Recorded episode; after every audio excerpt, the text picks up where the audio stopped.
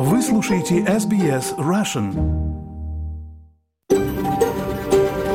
SBS, a world of difference. You're with SBS Russian on mobile, online and on radio. Вы слушаете SBS Russian на мобильных устройствах, в интернете и по радио. Добрый день всем! Сегодня четверг, 7 сентября. Спасибо, что настроились на волну радио СБС. И в этот час программа на русском языке. А в студии сегодня в прямом эфире для вас будут работать Светлана Принцева и я, Виктория Станкеева. Мы хотим выразить признание традиционным владельцам земли, неба и водоемов и выразить уважение старейшинам прошлого и настоящего. Мы отдаем дань уважения старейшей в мире продолжающейся культуре. И коротко о том, что вас ждет сегодня в программе. Нехватка кризисных центров Австралии сказывается на женщинах, спасающихся от домашнего насилия. Послушаем материал об этом. Олег Дешин, смец, с детства мечтал построить самолет. После 20 лет жизни в Австралии его мечта сбылась. Он и его жена в своем гараже собрали настоящий двухместный самолет. В 2003 купили дом. И уже тогда, когда мы выбирали и смотрели этот дом, вот эта мысль, что когда-нибудь мы будем строить здесь самолет. Я этого не знала, честно. Эта мысль скажу. была. И вот гараж, я тогда посмотрел, думаю, о, вот этот гараж вместит и машину, и самолет. Подробности этой удивительной истории совсем скоро, а еще вас ждет интервью с Аленой Мосин из Сиднея, которая на днях вернулась из, под... из поездки в Украину, о том, как она пересекала границу в условиях войны, как живут люди, находящиеся под угрозой прилета снарядов и об отношении украинцев к русскому языку. Женщины, спасающиеся от домашнего насилия, вынуждены выходить на ограниченный рынок аренды жилья из-за нехватки кризисных центров. В то время как количество звонков на горячей линии растет, защитники прав женщин говорят, что необходимы срочные действия. Подробности в совместном материале команды SBS Хинди и новостной службы SBS News. Майя, имя изменено, пережила домашнее насилие. Будучи мигранткой из Индии, она изо всех сил пыталась встать на ноги после того, как мечта о новой жизни в Австралии превратилась в кошмар. Я жила в Индии и встретила его там. Я не собиралась переезжать за границу, но переехала сюда только ради него. Эта страна для меня новая, а потом, через 3-4 дня, он начал творить надо мной ужасы. Майе около 30 лет. Она говорит, что муж держал ее фактически заложницей в пригородном доме. Он повторял то же самое каждый день. Он просто приходил в тот дом на два часа и пытался надругаться надо мной, например, в сексуализированном плане. Если я ему отказывала, он просто бил меня и пинал в живот. Майя говорит, что с ограниченным навыком английского языка и находясь вдали от семьи и друзей, она терпела усиливающееся насилие в течение пяти месяцев, и ей некому было обратиться за советом или помощью. Мой бывший муж всегда говорил мне, мол, ты ничего не можешь сделать, ты не можешь позвонить в полицию. Он бил меня. Мне было очень страшно, потому что я здесь одна. Это было очень тяжело. Майя благодарна, что нашла убежище в женском приюте после того, как в плохом состоянии ей все же удалось сбежать. Я ничего не ела, мое состояние было очень тяжелым. Я рассказала своим друзьям в Индии обо всем, что происходило здесь. Потом я позвонила по номеру 30 и пошла в полицию. Службы поддержки сообщают, что количество звонков на телефоны доверия растет. Генеральный директор Full Stop Australia Тара Хантер говорит, что фактором может быть кризис стоимости жизни в Австралии. В этом году мы наблюдаем рост количества звонков на 15-20%. Повышенный стресс в семьях ведет за собой увеличение числа людей, обращающихся за помощью из-за насилия в семье. По словам госпожи Хантер, поскольку все больше женщин покидает свои дома, остается все меньше возможностей у кризисных центров. Домашнее семейное насилие является одной из основных причин бездомности среди женщин и детей. В недавнем опросе, который мы провели среди жертв, мы обнаружили, многим женщинам приходится обращаться к частному рынку арендного жилья. Это создает для них целый ряд ограничений с точки зрения безопасности, но что еще более важно, возможности восстановления. Один приют на севере Сиднея финансируется из частных источников. Недавно он был вынужден переселить своих жительниц для срочного ремонта. Объясняет председатель женского приюта Хорнсби Курингай Кэтрин Нокс. Повсюду была черная плесень, много повреждений от воды, много гнилой древесины. Мы действительно отчаянно нуждаемся в средствах, которые помогли бы нам выполнить строительные работы. Нам нужно обеспечить безопасный и надежный дом для этих женщин. У нас порой одновременно живет до восьми женщин, и все они сбежали от домашнего насилия или были бездомными. Они, как правило, травмированы. Они часто спасаются от ситуаций, когда они жили в страхе в течение длительного времени. Профессор Манджула О'Коннор – врач-психиатр, специализирующийся на гендерном насилии. По ее словам, женщины-мигрантки с ограниченными социальными сетями могут столкнуться с дополнительными трудностями. Миграция делает женщин более уязвимыми. У них меньше знаний, меньше доступа к ресурсам, они часто изолированы. У них часто нет той поддержки, которую их семьи могли бы оказать дома. Количество стигмы, стыда и чувства неудачи настолько велико, что женщины не могут заставить себя обратиться за помощью, пока не становится слишком поздно.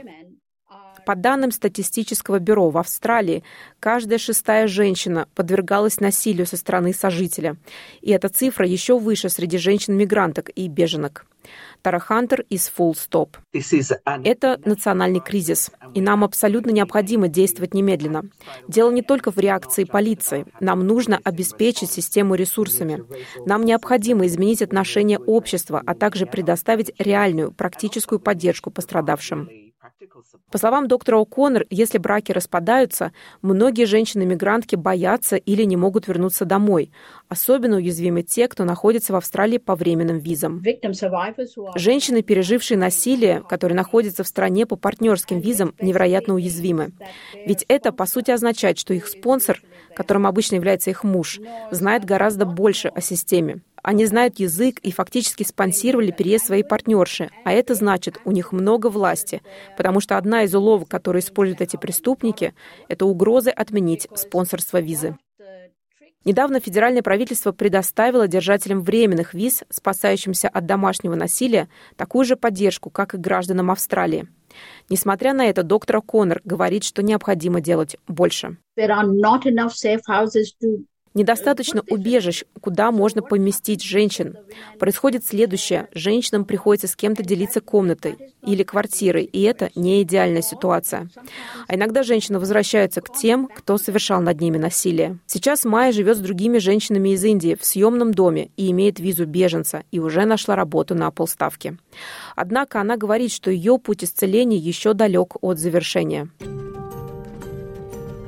Если вы или ваши близкие нуждаются в поддержке, консультативную помощь можно получить по телефону Национальной службы Respect по номеру 18 20 737 732 или по телефону службы Lifeline 13 11 14. Для получения консультации, совета и поддержки для мужчин, у которых есть проблемы с гневом, отношениями или воспитанием детей, позвоните в специализированную службу для мужчин Men's Referral Service по телефону 13 20 766 491. Совместный репортаж SBS Хинди и команды SBS News на русский язык перевела и озвучила Лера Швец для SBS Russian. Спасибо, Лера. Сейчас мы прервемся на короткую паузу, после которой вас ждет интересное интервью с супругами Олега и Дины из Мельбурна, которые в гараже своего дома построили самолет. Не пропустите. Вы слушаете программу SBS на русском языке. У микрофона Виктория Станкеева. Олег Дешин с детства мечтал построить самолет. После 20 лет жизни в Австралии его мечта сбылась. Олег и его жена Дина в течение шести лет кропотливо в своем гараже дома собирали и собирали и собрали настоящий двухместный самолет. Олег и Дина рассказали Лере Швец о процессе сборки летающей мечты и о том, какие чувства они испытали, когда мечта поднялась в небо. мечта построить самолет у меня была с детства. Я с детства увлекался авиацией, и когда мне было лет 14, у меня были первые попытки это сделать. Дальше, чем летающих моделей, радиоуправляемых моделей, дело не дошло. Но попытки построить дали много знаний мне, как это в принципе может быть сделано. И мечта, конечно, осталась. Мечта это сделать когда-нибудь осталась. Люди строят самолеты. Мы не единственные такие на этой планете, кто это сделал. Вообще по, по всему миру огромная комьюнити. Таких сумасшедших. А, да, людей, которые строят самолеты и летают их потом. Да, и люди приходят с разным совершенно бэкграундом, с разными знаниями туда и в разном возрасте. И кто-то приходит очень в раннем возрасте. Большинство, конечно, людей чуть более позже, когда семья не так много времени занимает и есть какое-то количество денег, чтобы потратить на вот это. То есть, когда, жи- когда жизнь немножко устаканилась да, уже. Да, безусловно. Когда появился свой сарай и пергола, куда прятать а, запчасти. Абсолютно. Но ты знаешь, когда мы покупали этот дом, мы приехали в Австралию в 2001 году, в 2003 купили дом. И уже тогда, когда мы выбирали и смотрели этот дом, вот эта мысль, что когда-нибудь мы будем строить здесь самолет. Я этого не знала, честно. Эта мысль скажу. была. И вот гараж, я тогда посмотрел, думаю, о, вот этот гараж вместит и машину, и самолет.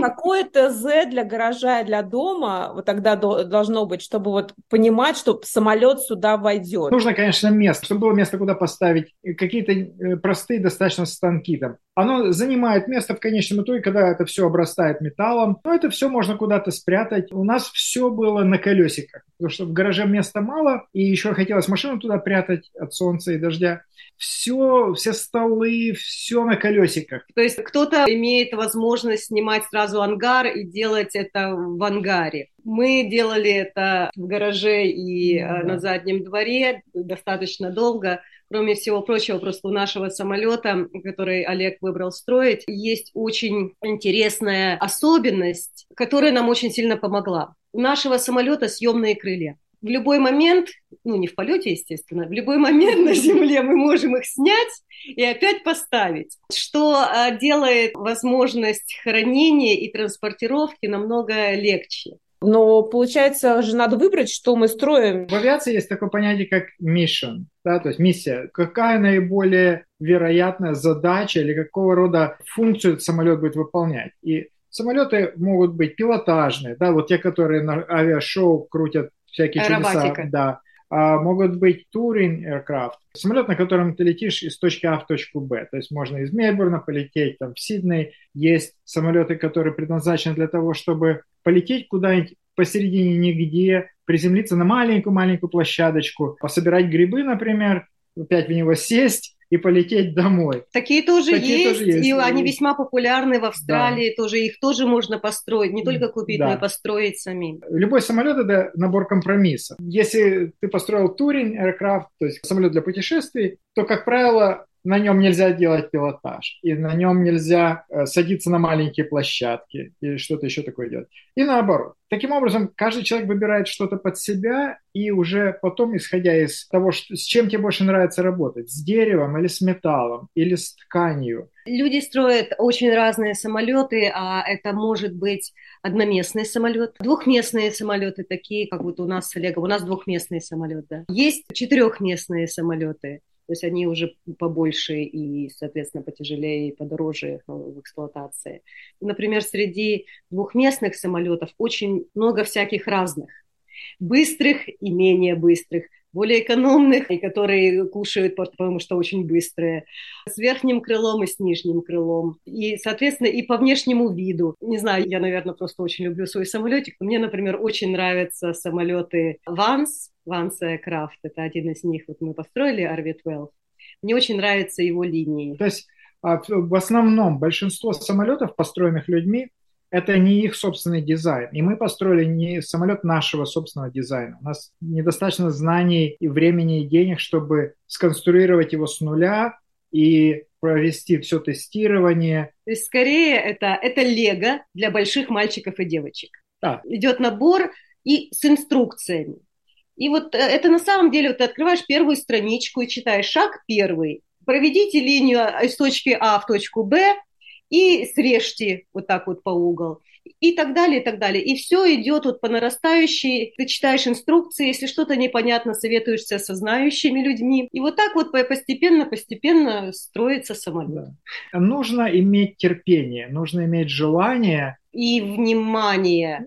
Да. А, то есть читать, читать, непонятно, еще раз перечитывать. Здесь как раз вот то самое «семь раз отмерь, один раз отрежь». Ну, да. Но, тем не менее, ошибки случаются, и их тоже можно как-то исправить либо переделать. Хочу спросить вас про ваш непосредственный самолет. Что это за самолет? И, насколько я понимаю, разные части, ну, судя по вашему сайту, разные запчасти покупались отдельно. Это не то, что вы купили одну коробку и там типа вот самолет. Коробок было шесть. И Их они... можно купить одновременно и купить все вместе. Нам просто пришлось немножко растягивать да. Э, финансы и покупать частями. И мы сначала купили только хвост от самолета, и собрали хвост. Потом мы купили фюзеляж. фюзеляж, переднюю часть самолета и собрали ее. Потом мы купили крылья, и нам прислали крылья, и мы собрали крылья. То есть да. это целый, целый процесс. Если у, у людей есть деньги, то можно все сделать одновременно. Можно все купить. И это, безусловно, намного удобнее.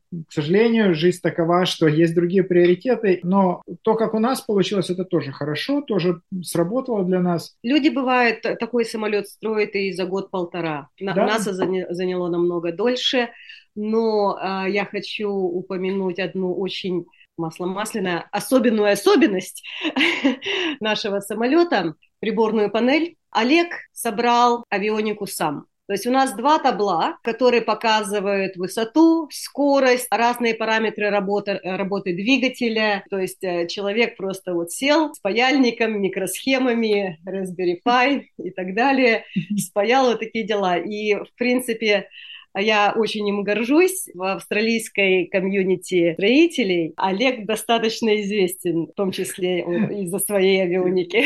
Да, известен тем, что один из безумцев, который собрал свой... Олег, а можно все-таки про вас как-то хотя бы пару слов?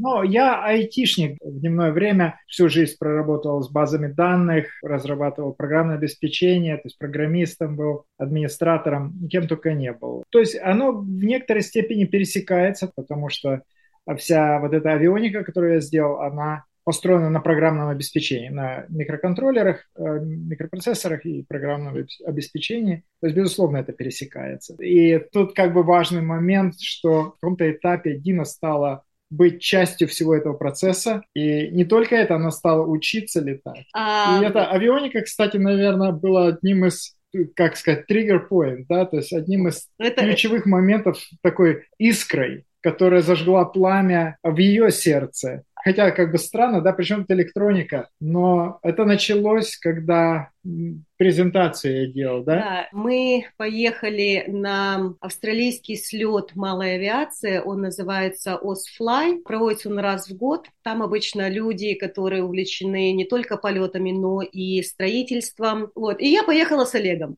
стулья ставить, для, когда он там делал презентацию, там водичку поднести. И я просто начала общаться с людьми и смотреть на мужа на своего. Я просто гордилась так, что у меня пар из ушей шел, потому что интерес к его авионике был огромный. И в какой-то момент я просто попала вот под вот это вот влияние, и я подумала, ну если я строю этот самолет, то, наверное, имеет смысл его и летать. И я пошла учиться летать и получила лицензию частного пилота, такую же, как у Олега.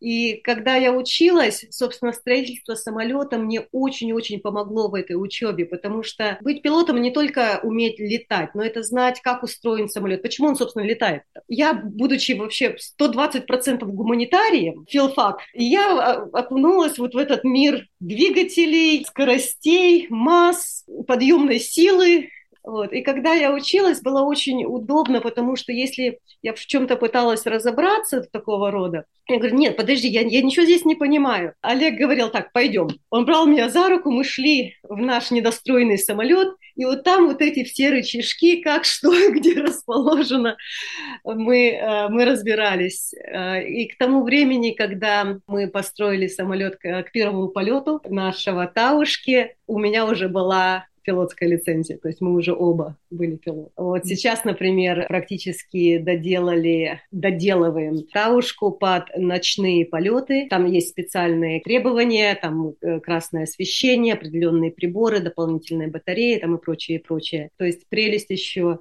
строить свой собственный самолет – это твой самолет. Ты, это все записывается, технические проверки, технические проверки, сертификации и прочее. Это все, конечно, проходится, но тем не менее это твой самолет, и ты можешь делать с ним и экспериментировать с ним практически без оглядки, с оглядкой только на здравый смысл и деньги. А я хотела вот как раз спросить по поводу сертификатов. Понятное дело, что у вас есть лицензия для полетов, но вот сам-то самолет надо куда-то отвозить, да. показывать, обязательно. регистрировать? Обязательно. Да, обязательно. То есть вообще сама постройка самолетов курируется организацией, которая называется Sport Aviation Association Australia. SAAA. В этой организации есть э, люди, которые называются Technical Counselors. Несколько раз в течение строительства человек-строитель приглашает этих Technical Counselors, чтобы они пришли и посмотрели, как самолет строится. Они, безусловно, не могут проверить все, но они смотрят как человек подходит к, к строительству. И это ключевой момент. Ну и плюс э, базовые, да. то есть э, как подключены кабели к, э, к радару и, да. и так далее. То есть люди, эти люди, которые понимают, что такое самолет, они, может быть, не построили такой же самолет, но они знают, как это делается. Да, они пишут репорт обязательно, то есть это все документируется, их визит документируется. В конечном итоге, когда самолет построен, на основании вот этих репортов, этих отчетов, и по ряду других критериев самолет сертифицируется еще другим человеком, тоже назначенным этой организацией. И изначально этот сертификат дается на время и только полеты в очень ограниченной территории. Тестовые ну, полеты. Тестовые полеты, то есть 25 часов.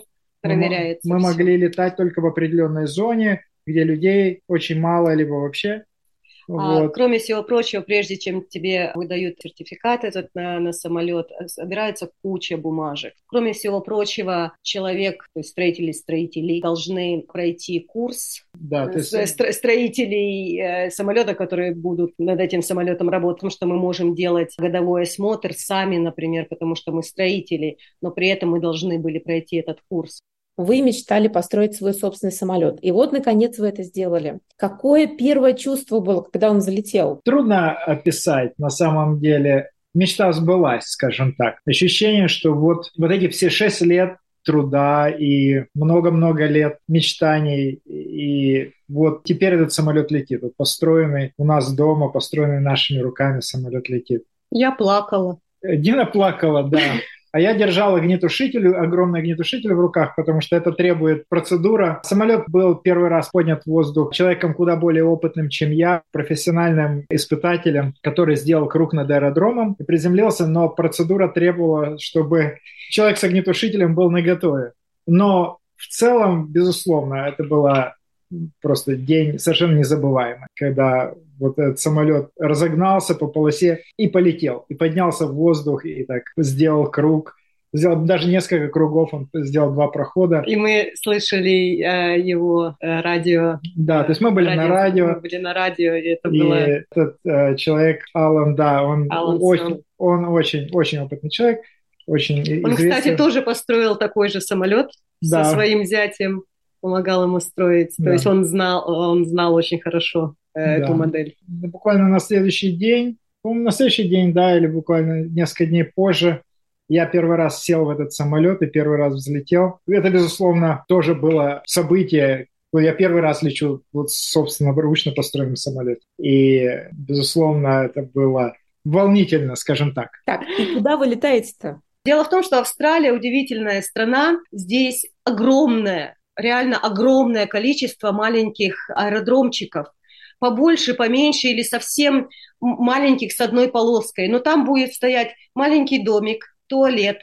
И очень часто вот в этих домиках будет, они будут открыты, и ты можешь там зайти, отдохнуть, вскипятить воду и так далее. То есть, э, ну вот, например, наш самолет в ангаре хранится в Мангалоре, Виктория, это на севере от Мельбурна, где-то час езды.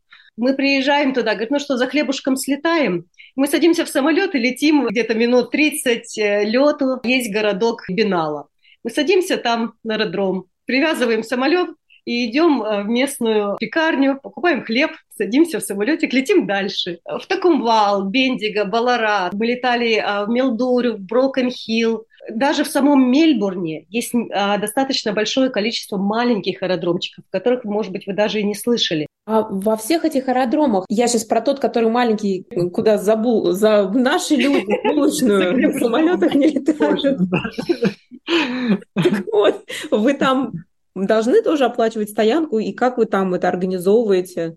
Везде по-разному. В некоторых а, аэропортиках, аэродромчиках есть плата за, за посадку, а, как правило, это просто потом уже на почте приходит э, тебе э, письмо из специальной организации, которая занимается тем, что слушает радио, и а, потом выписывает счета, счета которые ты потом оплачиваешь. Потому что делается радиокол, ты заходишь на посадку, и ты, ты говоришь, что я такой-то, такой-то, захожу на такую взлетно-посадочную полосу в таком-то, в таком-то аэродроме на определенной частоте. Сейчас, когда у нас летает уже Таушка, и мы летаем его вместе. Это был самолет Олежкина мечта. Я ему сказала, знаешь что, дорогой, а у меня тоже есть самолет моей мечты. Я хочу его построить. И мы начали строить второй самолет. Мы только в самом-самом-самом начале. Я только-только сделала вот первые, э, первые шесть шагов мы, э, на первой части. Он намного он четырехместный, он э, намного, намного быстрее, больше, да. намного, намного дороже, то есть это будет очень длительный проект у нас. На свою голову, Олег, вы... Да, но я, я не променяю ни на что вот эту, это ту проблему, которая у меня есть. Проблема это я, потому что сейчас э, мы, когда летаем, традиционно пилот сидит слева. Как у нас, мы не пересаживаемся. Просто Олег э, летит в самолет из правого кресла, а я лечу из левого. А так как традиционно в левом кресле капитан, то он знает, кто в семье начальник. Капитан Дина.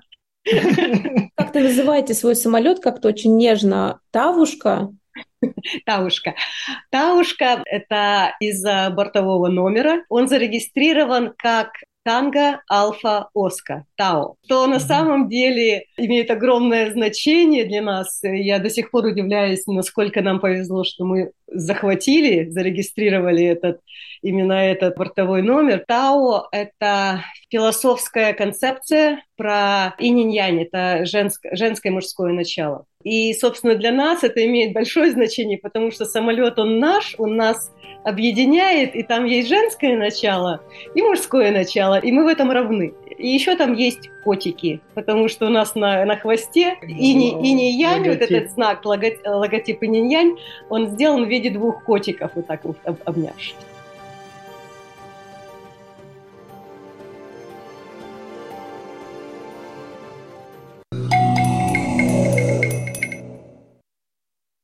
На часах Сиднейской студии 12 часов 44 минуты. Сейчас я предлагаю послушать вам интервью с Аленой Мосин из Сиднея, которая на днях вернулась из поездки в Украину.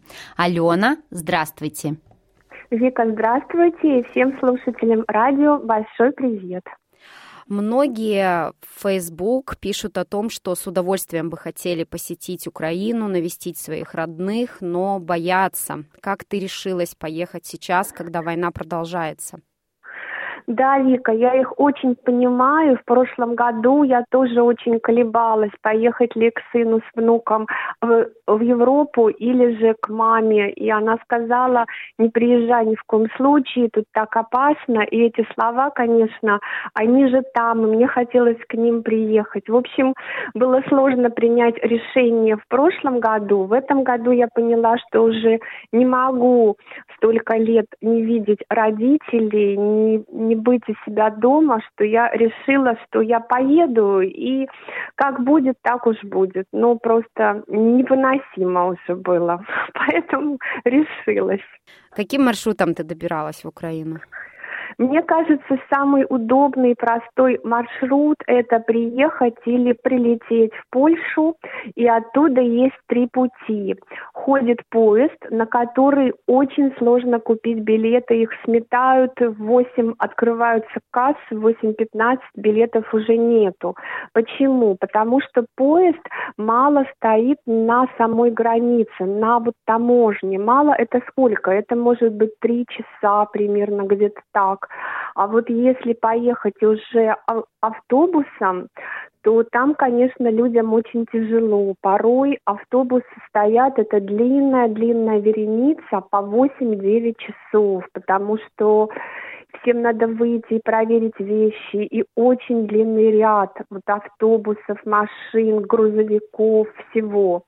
А мне подружка, которая живет там, предложила еще вариант, который, мне кажется, очень хороший для тех, кто не боится переходить границу пешком. То есть ты подъезжаешь вплотную к границе, там автобусы тоже, и дальше просто живая очередь из людей.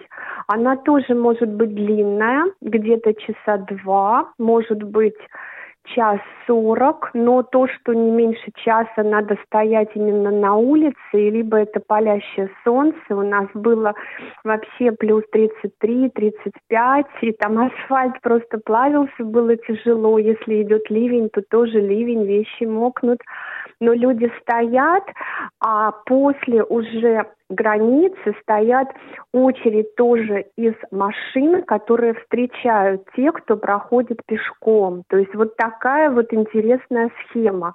Но по факту она самая быстрая, самая удобная. Какие проблемы были, когда ты добиралась в Украину?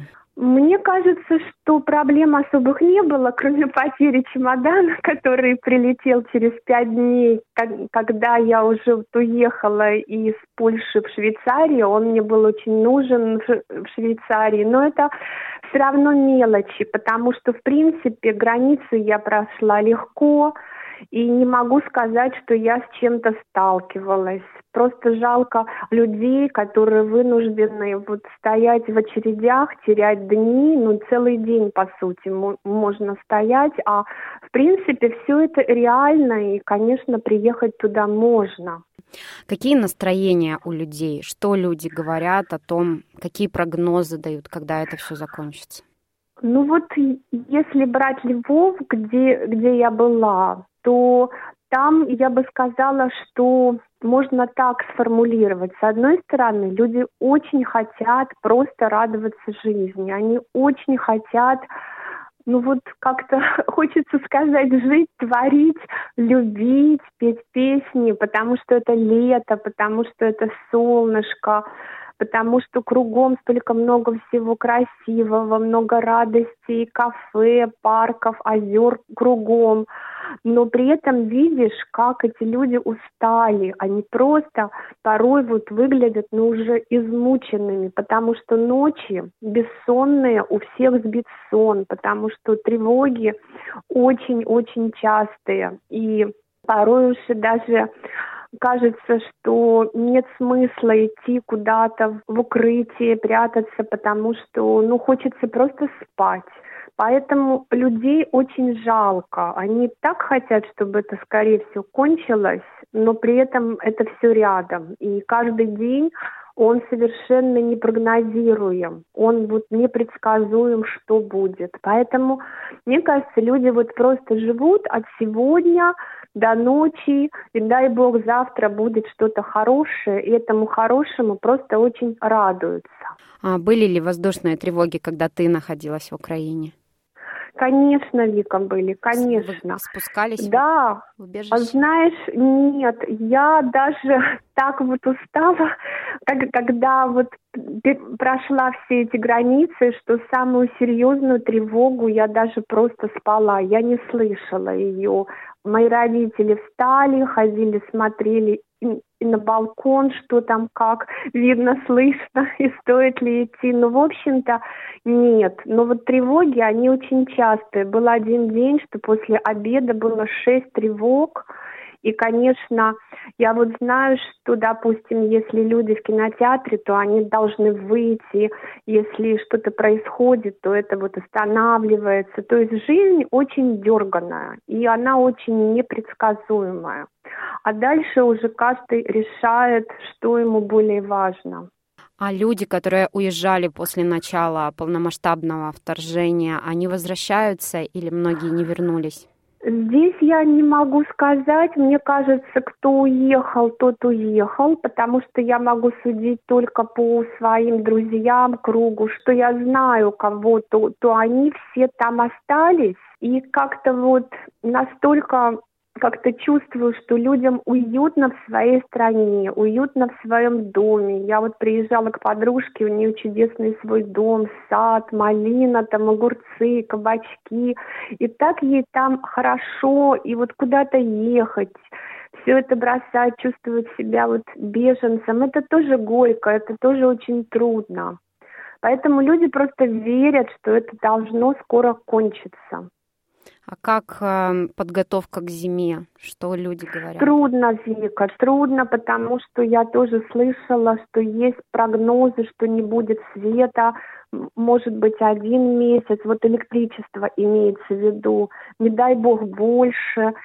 То есть у них дома специальные такие большие фонари, которые светят как лампа. Мне показывал папа, что они вот использовали в прошлом году зимой.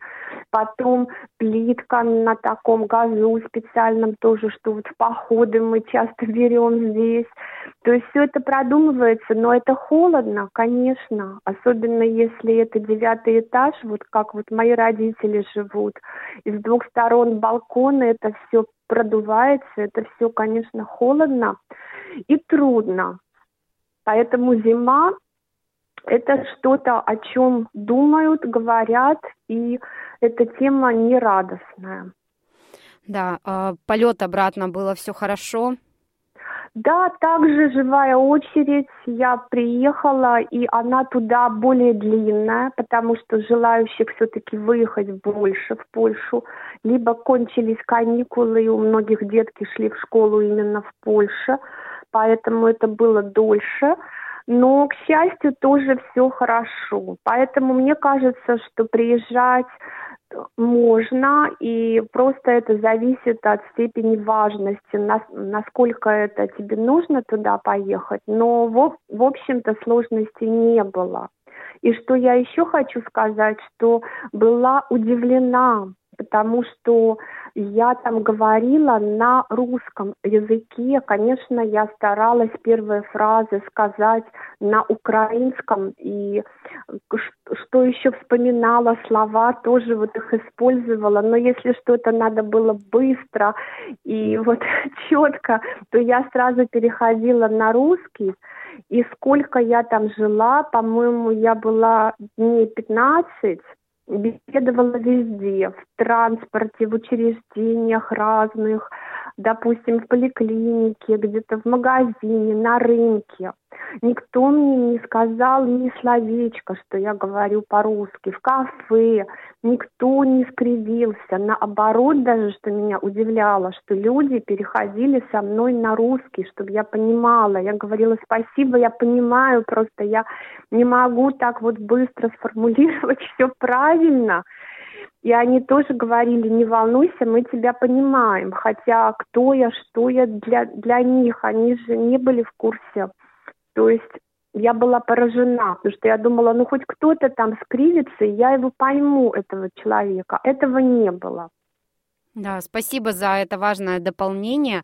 Конечно, не могу не спросить, как все это время работала студия или ты ее закрывала. Спасибо, Вика. Знаешь, у нас студии чудесные йога-тичеры просто прекрасные. И я так рада, что все классы были по расписанию, все как, как, как как и положено. И я с радостью завтра уже тоже выхожу вести свой чакра-йога-класс вечером. И всех жду. Еще какие-то мероприятия планируются в ближайшее время? Да, с удовольствием приглашаю всех на весенний йога-ретрит в Голубых горах в Люре 22-24 октября в сказочном спа-резорте будет и йога, и тайчи, и арт-терапия, и будет новинка, мы будем осваивать практику стояния на специальных досках садху, досках с гвоздями. То есть практика гвоздостояния только по желанию. Вот такая вот у меня новость. Да, да, я вот привезла чудесные доски от лучшего мастера в Украине всех спасибо. зову. Да, спасибо, угу. Алена, что нашла время в своем плотном графике, особенно после приезда. Я думаю, что много дел сейчас. Это точно, это точно. Всего хорошего. Спасибо, Виктория, была очень рада. Всего всем доброго, здоровья и счастья. Это была Алена Мосин из Сиднея, а наша программа подходит к концу. Сегодня в прямом эфире для вас работали Светлана Принцева и я, Виктория Станкеева. Желаю вам спокойного завершения рабочей недели, берегите себя.